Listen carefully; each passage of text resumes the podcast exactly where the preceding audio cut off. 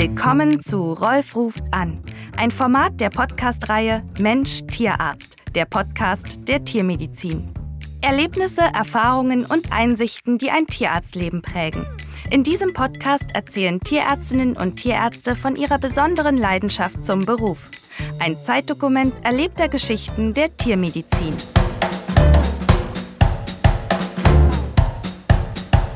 Kranke Menschen brauchen manchmal Antibiotika. Und auch kranke Tiere brauchen manchmal Antibiotika. Es sind wichtige Arzneimittel für beide. Auf der Zielgerade vor Inkrafttreten des europäischen Tierarzneimittelrechts zum Januar 2022 steht jetzt aber plötzlich noch ein Verbot wichtiger antibiotischer Wirkstoffe für die Tiermedizin zur Abstimmung im Europaparlament. Neue Antibiotika wird es aber für die Tiermedizin nicht mehr geben, denn das weltweite Resistenzproblem macht diese Medikamente so wichtig, dass Neuentwicklungen nur noch für Menschen zugelassen werden. Mehr Details und Materialien zur politischen Debatte zu Begriffen wie Reserveantibiotika und warum sonst eher zurückhaltende Tierärzte jetzt sogar zum ungewöhnlichen Mittel der Unterschriftenkampagne greifen, um sich gegen dieses Verbot zu wehren, finden Sie in den Show Notes zu diesem Podcast auf mensch-tierarzt.de. Jetzt heißt es aber, Rolf ruft an, nacheinander gleich bei zwei Kollegen. Ich will vom Geflügel- und Schweinepraktiker Dr. Erwin Sieverding und dem ausgewiesenen Spezialisten für Heimtiere und Exoten, dem Privatdozenten Dr. Thomas Göbel aus Berlin, wissen, welche Bedeutung haben Antibiotika für die tägliche Arbeit in ihren Praxen und was passiert mit Pute und Huhn, mit Hund und Hamster, wenn wichtige Wirkstoffe für die Praxis wirklich verboten werden.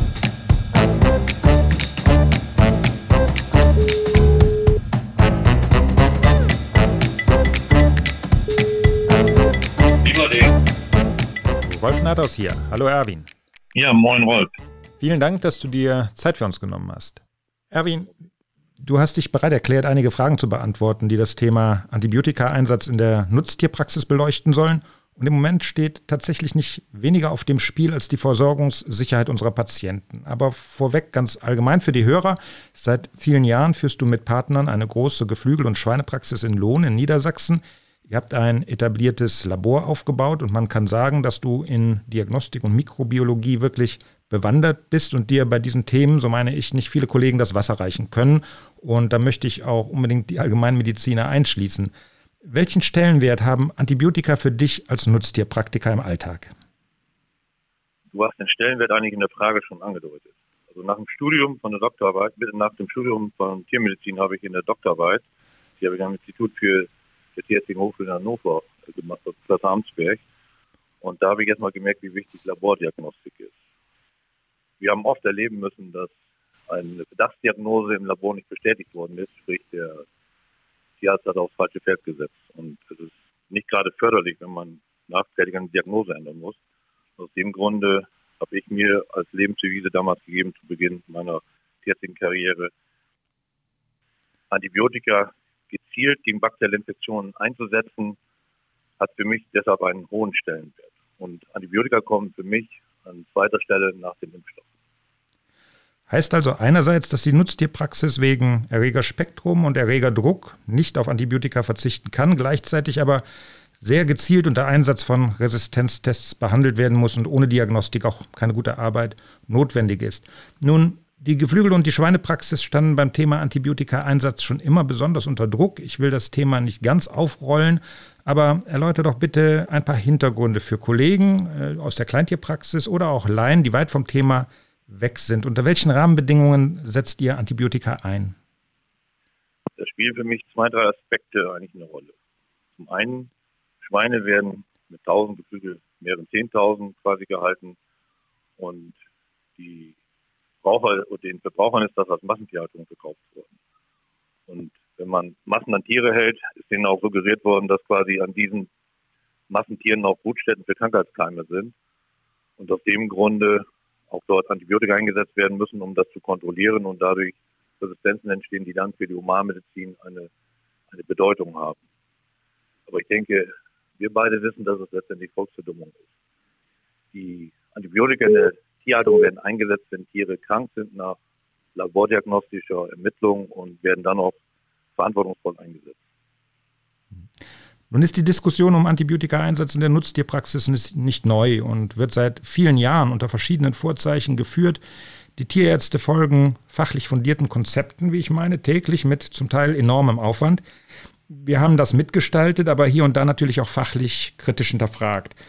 Fühlt man sich da als Tierarzt nicht irgendwann veräppelt, wenn Politiker so tun, als sei man der alleinige Depp, der für geschätzt 30.000 MRSA-Tote in der EU und Resistenzen von Keimen gegenüber antimikrobiellen Wirkstoffen in der Humanmedizin verantwortlich sei? Für die Politik ist es sicherlich immer ein leichtes, mit dem Finger auf andere zu zeigen und da vor allen Dingen dann auf große Tierhalter oder große Tierarztpraxen, weil die letztendlich in der Öffentlichkeit so eine, eine leise oder wahrscheinlich gar keine Stimme haben. Während die Verschreibung in der Humanmedizin häufig ohne Resistenztest verfolgt, und wenn dort jetzt quasi vom Gesetzgeber gefordert werden würde, dass man dort regelmäßig Resistenztests anfertigt, so ähnlich wie das in der Tierhaltung ist, dann würde das zu erheblichen Kostensteigerungen im Gesundheitswesen führen. Und ich denke, das ist ein wesentlicher Grund, warum man an dieser Seite wenig zeigt und mehr in Richtung Tierhaltung und Tierärzte zeigt. Also es macht ja keinen Sinn, mal in eine Richtung mit dem Finger zu zeigen. Ich denke, jeder von beiden Seiten sollte bemüht sein, die Antibiotikamengen zu reduzieren, zum einen in der Menge und sicherlich auch vor allen Dingen in der Begründung, wann es zum Einsatz kommt. Wenn ich aber erstmal nur die nackten Zahlen nehme, man sagt, dass bis zu fünf Prozent der Resistenzen in der Humanmedizin aus der Nutztierhaltung kommen, dann hört sich das sicherlich erstmal wenig an, ist sicherlich auch noch zu viel. Aber daraus herausnehmen, dass man ein Totalverbot fördert, fordert, ich denke, das ist ein bisschen, bisschen viel für den geringen Anteil. Weil letztendlich, wenn wir Infektionen bei Haustieren oder Heimtieren haben und wir können die nicht mehr behandeln, dann geht natürlich auch eine Infektionsgefahr von den Tieren für den Menschen aus. War nur Stichwort Zoonose. Hm. Du hast eben die Rahmenbedingungen in der Geflügelpraxis schon angesprochen. Henne, Hähnchen und Pute werden nicht wie Pferd, Hund und Katze als Einzeltier gehalten, sondern die kleinsten epidemiologischen Einheiten sind oft äh, viele tausend Tiere groß. Da sich die Tiere bei der Ausbreitung von Infektionskrankheiten auch unerkannt in unterschiedlichen Stadien des Infektionsgeschehens befinden, scheint ja eine Gruppen- oder Bestandsbehandlung wirklich kompromisslos. Und somit scheint mir auch der Versuch, den Eindruck zu erwecken, dass eine Einzeltierbehandlung oder die Behandlung nur kranker Tiere möglich sei, wirklich Unsinn ist. Da wird was ähm, ja, suggeriert, was nicht möglich ist. Also es ist immer schwierig, Menschen zu vermitteln, wenn man gesunde Tiere mit Antibiotika versorgt oder behandelt. Aber wir haben zum Beispiel bei viralen Infektionen nicht die Möglichkeit, mit Antibiotika direkt in der Regel zu bekämpfen. Aber bei bakteriellen Infektionen ist das ein bisschen anders. Dort können wir mit dem Antibiotikum das, den, den, den Erreger, das Agens, abtöten und dadurch die Übertragung von Tier zu Tier innerhalb des Bestandes unterbinden. Das ist so ähnlich, so als wenn ich aus einer Domino-Reihe, die fallen ist, einige Steine rausnehme, sodass das Ganze zum Stillstand kommt. Und deshalb sind Bestandsbehandlungen bei bestimmten bakteriellen Erkrankungen für mich kompromisslos. Vor allen Dingen, wenn ich dann Leid und Schaden schnell am Ende setzen will. Was ich ganz interessant fand, du hast mir dieser Tage in einem Vorgespräch gesagt, dass es auch für den Kliniker, der durch so eine Herde geht, ein erheblicher Unterschied ist, ob ich mir Geflügel angucke mit einem Federkleid oder eben Tiere mit einem Haarkleid. Das heißt, die, das, der augenscheinliche Status krank werden oder Krankheit kommt, der ist beim Geflügel gar nicht so einfach äh, äh, zu bewerten.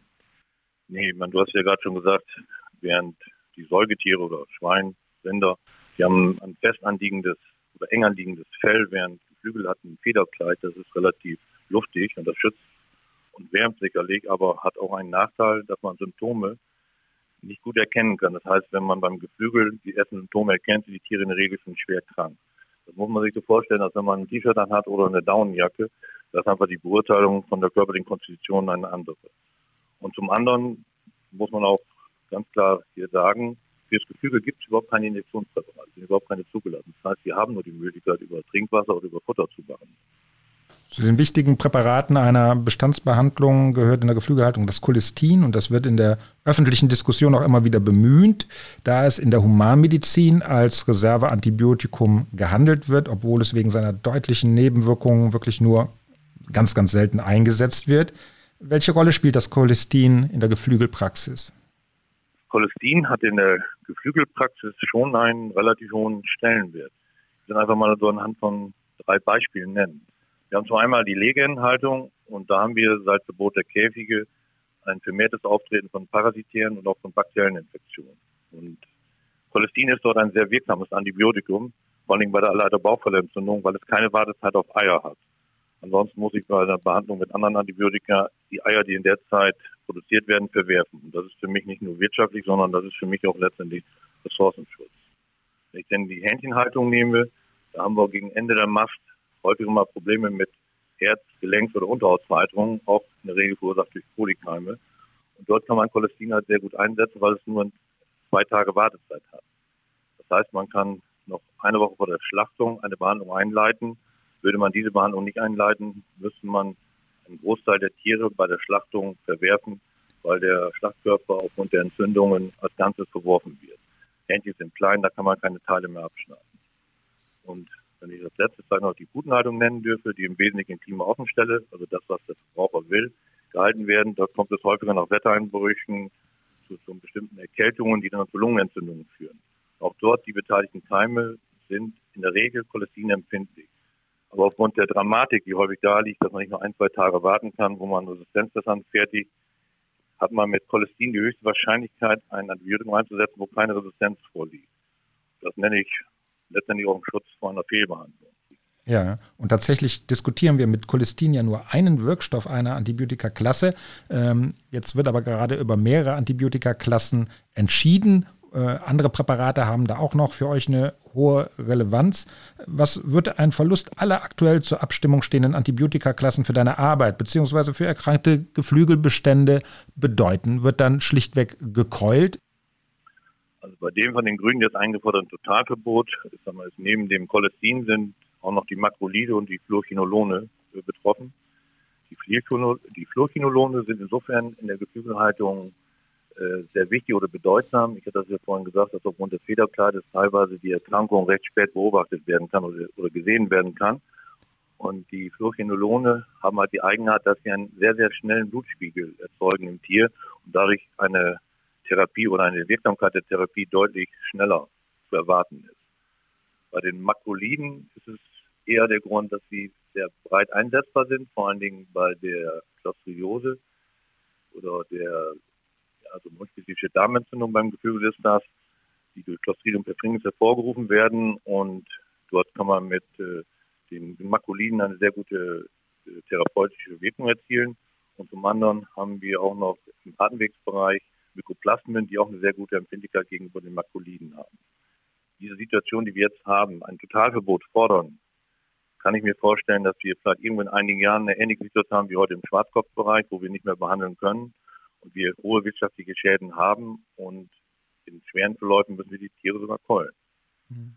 Deshalb wäre es in Anfängen und ich glaube, dass wir mit den erarbeiteten Kompromiss der Expertenkommission besser gefahren werden. Das, was ich eigentlich schlimm finde an dieser Geschichte ist, dieses Totalverbot ist, dass es eigentlich für mich dreist oder hinterfotzig ist, sowas kurz vor der Urlaubs- und Ferienzeit zu fördern. Weil das, da muss man sich nicht wundern, dass solche Entscheidungen, für mich sind das einsame Entscheidungen am Brüsseler Zahnhof, wenn man die Europaverdrossenheit fördert. Nun versuchen die Kritiker zu suggerieren, dass eine Sonderregelung für Heimtiere, Exoten vielleicht angestrebt werde, sodass die Behandlung des Meerschweinchens gesichert sei. Egal wie nachher die politische Entscheidung ausfällt, bedeutet das nicht auch eine Art Zweiklassengesellschaft der Kreaturen, wenn ich der Pute, die unserer Ernährung dient, verweigere, was ich dem Meerschweinchen zugestehe? Das wäre aus meiner Sicht nicht akzeptabel. Das ist nicht nur aus seiner Sicht nicht akzeptabel, das glaube ich aus der Sicht aller praktizierenden Tierärzte nicht praktikabel.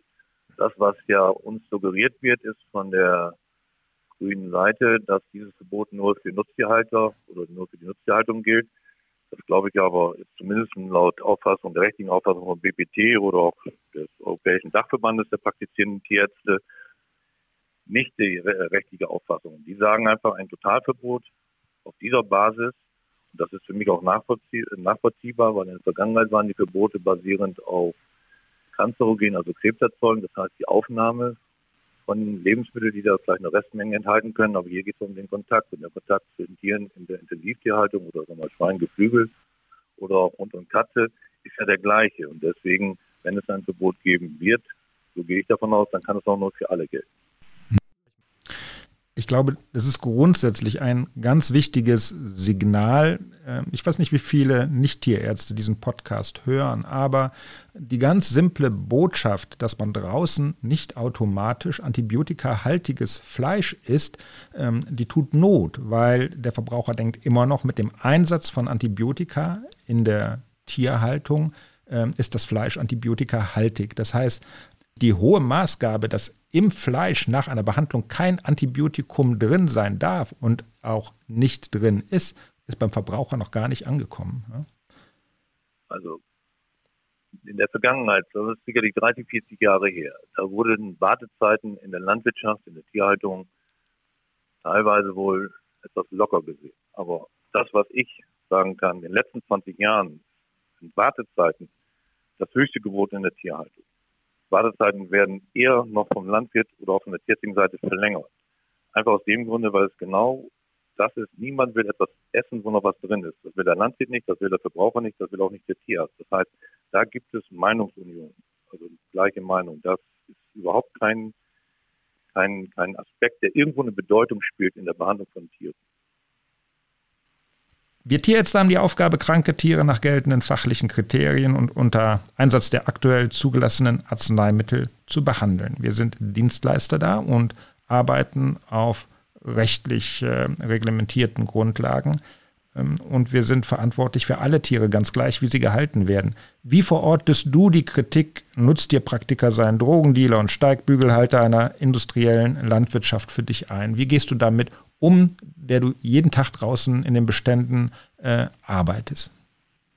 Aber wir Tierärzte sind doch nur ein Glied in der Erzeugungskette Lebensmittel Fleisch.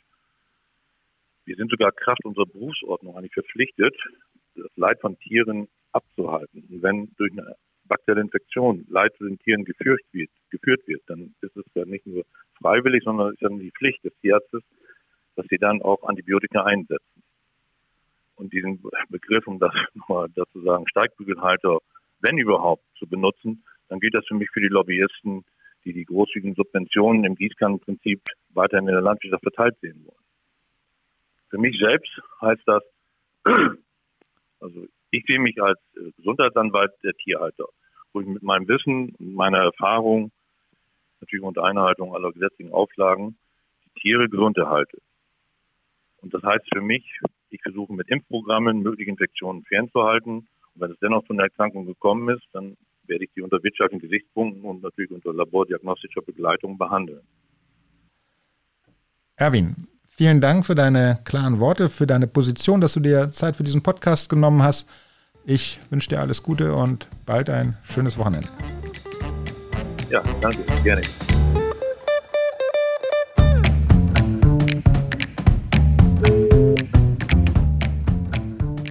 Göbel. Rolf Nathaus hier. Hallo Thomas Göbel nach ja, Berlin. Hallo. Hi. Hallo. Vielen Dank, dass du dabei bist. Ja, gerne. Thomas Göbel, du betreibst eine Kleintierpraxis in Berlin mit einem ganz hohen Anteil Heimtiere und Exoten. Das ist dein Spezialgebiet. Und bevor wir auf die Konsequenzen EU-politischer Entscheidungen zu sprechen kommen, äh, was Antibiotika in der Zukunft angeht, mal ganz allgemein, welche Rolle spielen Antibiotika in eurem Praxisalltag? In der Kleintierpraxis äh, behandeln wir natürlich Infektionskrankheiten und Antibiotika spielen da äh, eine gewichtige Rolle. Äh, wir setzen bei all den Tieren, die wir behandeln, unser Spektrum ist sehr weit. Das beginnt beim Hund über die Katze, geht dann zu den gängigen Heimtieren wie Kaninchen, Meerschweinchen, aber auch zu exotischen Tieren jetzt die Woche Axolotl eine Schlange und äh, bei all den Tieren setzen wir Antibiotika ein, wenn es dafür eine Indikation gibt. Welche Chance habt ihr eigentlich im Praxisalltag Antibiogramme zu erstellen? Es ist nicht immer ganz einfach, den verantwortlichen Erreger zu isolieren und in manchen Fällen sind Mikrobiologie und Antibiogramm auch nicht sinnvoll, weil nicht aussagekräftig. Na, wir versuchen natürlich, äh, wenn es geht, eigentlich jetzt äh, angeregt äh, in den letzten Jahren ja doch durch die Aufklärung, durch das Bewusstsein, äh, dass da, glaube ich, auch in unserem Beruf immer mehr entstanden ist, dass wir doch identifizieren wollen, welche Erreger stehen dahinter, welche Antibiotika sind sinnvoll, versuchen wir schon bakteriologische Untersuchungen mit Resistenztests durchzuführen. Wir müssen aber auf der anderen Seite sehen, wir haben natürlich das erkrankte Tier da, wir stellen eine klinische Diagnose, wir stellen der Verdacht, der und der Infektionserreger ist ursächlich dabei, oder das ist ja, oder wenn wir jetzt auch gerade zu Exoten oder so gehen, gar nicht immer so eindeutig und müssen das Antibiotikum einsetzen, äh, bevor wir den Resistenztest zurückbekommen, äh, so dass wir da schon Antibiotika deutlich früher oft einsetzen müssen, bevor wir da ein Ergebnis haben. Auf der anderen Seite gibt es natürlich auch ganz klar Erkrankungen, wo wir wissen, wir kommen an den ursächlichen Erreger nicht hin. Also gibt es ein ganz einfaches Beispiel, der Kaninchenschnupfen des Kaninchens. Wenn wir da Nasentupfer, wir wissen, Erreger ist Pastorella multocida, Bordetella bronchoseptica. Selbst wenn wir einen tiefen Nasentupfer nehmen, können wir den Ursprungserreger, den isolieren wir gar nicht weil der schon längst eigentlich gar nicht mehr oberflächlich da ist. Oberflächlich haben wir einen Sekundärerreger, haben wir Kommensalen, die wir isolieren, dass wir somit sagen können, was da rauskommt als Isolat und als Resistenztest, mhm. entspricht eigentlich nicht dem Erreger, den wir dann ursächlich in der Tiefe treffen wollen. Machen die Patientenbesitzer das immer ohne Murren mit? Denn im Vergleich zu den Gesamtkosten der Behandlung eines Kaninchens zum Beispiel sind die Aufwendungen für Diagnostik und Antibiogramme doch dann recht hoch. Liegt es da nicht nahe, evidenzbasiert äh, zu behandeln aus der Erfahrung heraus? Also ich kann da nur für die Stadtpraxis sprechen, nicht unbedingt für die Landpraxis. In der Stadtpraxis finden wir dafür sehr viel Verständnis. Also ich muss wirklich sagen, gerade in den letzten Jahren ist die Preissensibilität der Besitzer wirklich ja, sie die akzeptieren äh, da viel mehr. Die wollen das auch wissen. Äh, man muss da natürlich schon individuell auf den Besitzer eingehen und muss schon natürlich sich immer überlegen, was ist sinnvoll, was geht. Man muss dem Besitzer auch erklären können, warum das wichtig ist, äh, warum man die Information benötigt, äh, welchen Nutzen das Tier davon hat. Äh, dann kann man das aber schon machen. Äh, aber klar, wir sind vielleicht da auch in einer guten Gegend Berlins, in einer sehr privilegierten Situation. Ich kann da sicherlich nicht für Kollegen sprechen, die in nicht so einer guten Gegend sind, die vielleicht im ländlichen Raum sind, wo das Tier auch nicht unbedingt diese Rolle hat bei uns, ja, doch als Familienmitglied oder wie dies geführt wird, fast schon Partner und so weiter. Also wir können da sehr viel machen. Wichtig ist aber immer, man muss es den Leuten erklären können, warum macht man das, warum ist das wichtig und eigentlich auch, was man sich von dem Ergebnis verspricht für das Tier, äh, dass man den Menschen erklären kann, wenn wir die Ergebnisse haben, können wir viel zielgerichteter behandeln. Wir können da den Wirkstoff nehmen, der zumindest in vitro verspricht, wirksam zu sein, damit dem Tier besser helfen. Und wenn da heute mehr Akzeptanz ist, ist da auch mehr Interesse am Thema? Fragen die Kunden mal kritisch nach? Wird da Aufklärung gefordert? Ja, die Kunden fragen nach. Ich würde es gar nicht kritisch nennen. Die Kunden wollen informiert werden. Äh, und die haben auch ein Recht auf Information. Und das ist, denke ich, auch eine Verpflichtung unseres Berufes, aufzuklären und auch zu erklären, was wir machen. Äh, das hat auf der anderen Seite den Vorteil, dass ein informierter Kunde mit dem ich das alles besprochen habe, auch für das, was wir tun, für den Aufwand und auch für die Kosten, die entsteht, Verständnis hat und da auch nicht murrt darüber oder nicht meckert oder auch sagt, auch ist der teuer und hat eigentlich gar nichts gemacht oder sonst was. Wenn der Kunde sagt, ich bin gut beraten worden, mir wurde das alles dargelegt, es findet ein sinnvoller Einsatz, äh, mhm. Aufwand, äh, die wiederholten Besuche lohnen sich oder dass ich täglich zweimal ein Medikament eingebe, was ja bei vielen Tieren auch gar nicht einfach ist. Äh, aber das lohnt sich alles und dafür bezahlt er auch dann äh, das Honorar. Mhm. Ähm, das sind Dinge, die sich untereinander bedingen. Natürlich muss ich immer die Verhältnisse sehen. Ja, also es gibt den Wert des Tieres, der materielle Wert ist doch gering. Es gibt einen ideellen Wert und äh, natürlich muss man die Verhältnisse immer sehen, muss das mit dem Besitzer besprechen, man muss das Alter des Tieres sehen, man muss auch ganz klar äußern, welche Chance hat überhaupt meine Therapie. Also natürlich muss ich bei einem älteren Tier, wenn wir an Hamster denken, der zwei Jahre alt ist, muss ich dem Besitzer auch erklären, Ein Hamster wird zwei Jahre alt und egal was wir jetzt hier tun, wir werden die Lebenserwartung des Hamsters nicht um ein Jahr verlängern, mhm. sondern wir reden hier von Tagen, Wochen, wenn wir Glück haben, vielleicht von zwei Monaten. Ja. ja, das muss man alles berücksichtigen dabei. Ja. Im Falle der Heimtiere, du sprichst gerade den Hamster an oder das Meerschwein ähm, und auch gerade der Exoten, ist die zur Verfügung stehende Auswahl der Präparate aufgrund tierartspezifischer Besonderheiten oft sehr eingeschränkt. Ich ziele speziell auf Wirksamkeit, Verträglichkeit ab. Vieles ist evidenzbasiert. Es gibt keine zugelassenen Präparate. Kannst du mir so ein paar Beispiele geben? Kommt ihr in eine kritische Situation, wenn bestimmte Antibiotikagruppen nicht mehr verfügbar wären? Naja, bestimmte Antibiotika-Gruppen, wenn wir jetzt an Zulassung denken, haben wir eigentlich nur einen Wirkstoff Enrofloxacin zugelassen. Mhm. Äh, mehr gibt's da gar nicht und der würde ja genau unter das Verbot fallen. Äh, alles andere, was wir einsetzen, sind eigentlich Umwidmungen, wenn wir Glück haben, noch aus dem äh, aus der Tiermedizin heraus, aus der Hund, Katze.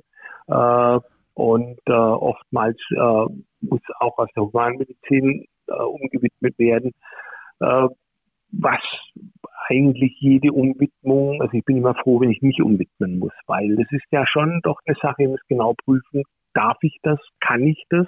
Also nicht nur was die Verträglichkeit angeht, sondern auch die ganzen rechtlichen Grundlagen. Man möchte da ja auch nicht dann eigentlich einen Verstoß gegen das Arzneimittelrecht äh, durchführen.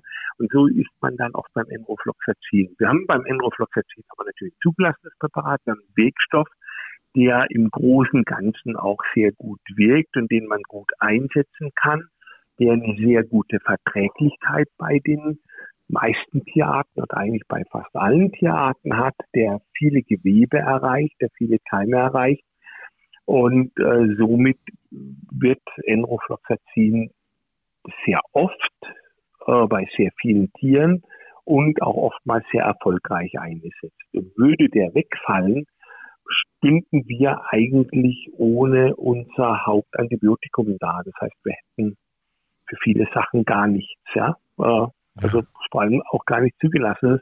Im Endeffekt stünden wir, was Antibiotika-Einsatz angeht, weitgehend mit völlig leeren Händen da.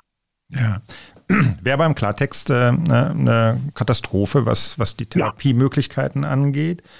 Ähm, also wäre eine absolute Katastrophe. Im Endeffekt könnte ich bei mindestens der Hälfte meiner Tiere oder mehr sagen, nee, ich kann kein Antibiotikum einsetzen. Wir bräuchten eins, äh, aber es ist, es steht mir kein wirksames Antibiotikum zur Verfügung. Ja. Die Befürworter eines Verbotes bestimmter Wirkstoffe für die Tiermedizin versuchen auch zu suggerieren, dass für Haus- und Heimtiere vielleicht Ausnahmeregelungen möglich wären. Denn man will ja der sogenannten Massentierhaltung an den Kragen eigentlich. Tatsächlich bewerten sachkundige Beobachter die Lage aber anders und meinen, dass Ausnahmen auch in der Kürze der zur Verfügung stehenden Zeit gar nicht umsetzbar wären. Wie ist deine Haltung dazu? Was äh, kann die kranke Pute dazu, dass sie dem Menschen als Lebensmittel dient? Wäre es moralisch korrekt, dem kranken Meerschwein eine Sonderstellung einzuräumen? Ah, das ist, ist natürlich schwierig. Also ähm, den, den Vergleich natürlich vom Heimtier äh, zum Nutztier finde ich schwierig, aber generell würde ich dazu sagen, wir, man sollte natürlich in der Lage sein, alle Tiere, die vom Menschen gehalten werden, aus unterschiedlichen äh, Zwecken äh, sollte man vernünftig behandeln können und auch vernünftig mit Antibiotika behandeln können. Das heißt, es wäre, wenn man Regelungen äh, trifft, wäre es eigentlich sinnvoll, Regelungen zu treffen, die sinnvoll und einsetzbar sind und somit dann auch natürlich nicht einseitig sind. Und im Endeffekt kann ich es auch wenig verstehen, wenn wir jetzt, also zumindest soweit ich es in Deutschland überblicke, sehe, wie zum, der Antibiotika-Einsatz zurückgegangen ist, wenn mhm. ich äh, es sehe, wie eigentlich die Kollegen, die ich kenne und was ich auch so lese, Antibiotika mit Verstand einsetzen, dass also das eigentlich nicht berücksichtigt wird, ist für mich völlig unverständlich. Mal unabhängig vom Ausgang der Debatte, macht ihr das Problem offen zum Thema mit euren Kunden? Also wir kommunizieren das mit den Kunden, wir besprechen das mit den Kunden. Wir haben sie darauf aufmerksam gemacht. Wir fordern die Kunden auf, die Petition äh, zu unterzeichnen. Äh, wir sind andererseits auch schon von Kunden darauf angesprochen worden, die also sagen, hier, schauen Sie mal, wisst ihr das und so weiter. Also das Bewusstsein steigt. Ist natürlich jetzt schon relativ spät dafür, ja. äh, aber äh, die Kunden sind da sehr sensibel, die geben das auch weiter und sind, muss ich auch sagen, am Anfang extrem erschrocken. Ja, okay. Also stehen eigentlich die, also erstmal, äh, viele können es gar nicht glauben, dass das so ist. Mhm. Also erstmal so ein Staunen und sagen, nee, das äh, stimmt jetzt aber nicht, was Sie mir erzählen, Herr Göbel. Kann nicht sein. Ja. Thomas, vielen Dank für deine Einordnung und Einschätzung und alles Gute nach Berlin. Ja, danke.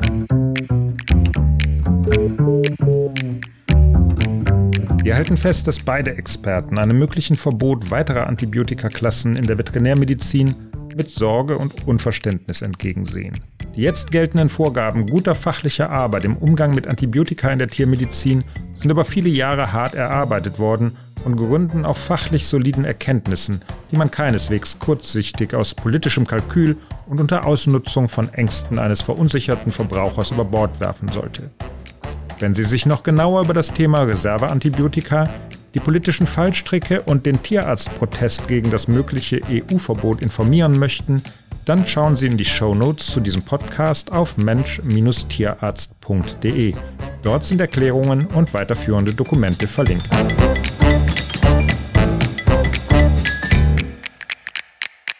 Das war Rolf ruft an aus der Podcast-Reihe Mensch Tierarzt, der Podcast der Tiermedizin. Mensch Tierarzt ist eine Produktion von vetfokus.de und wir sind tierarzt.de. Alle Podcast-Folgen und mehr Hintergrundinformationen zu den Gesprächspartnern und Themen finden Sie online unter mensch-tierarzt.de.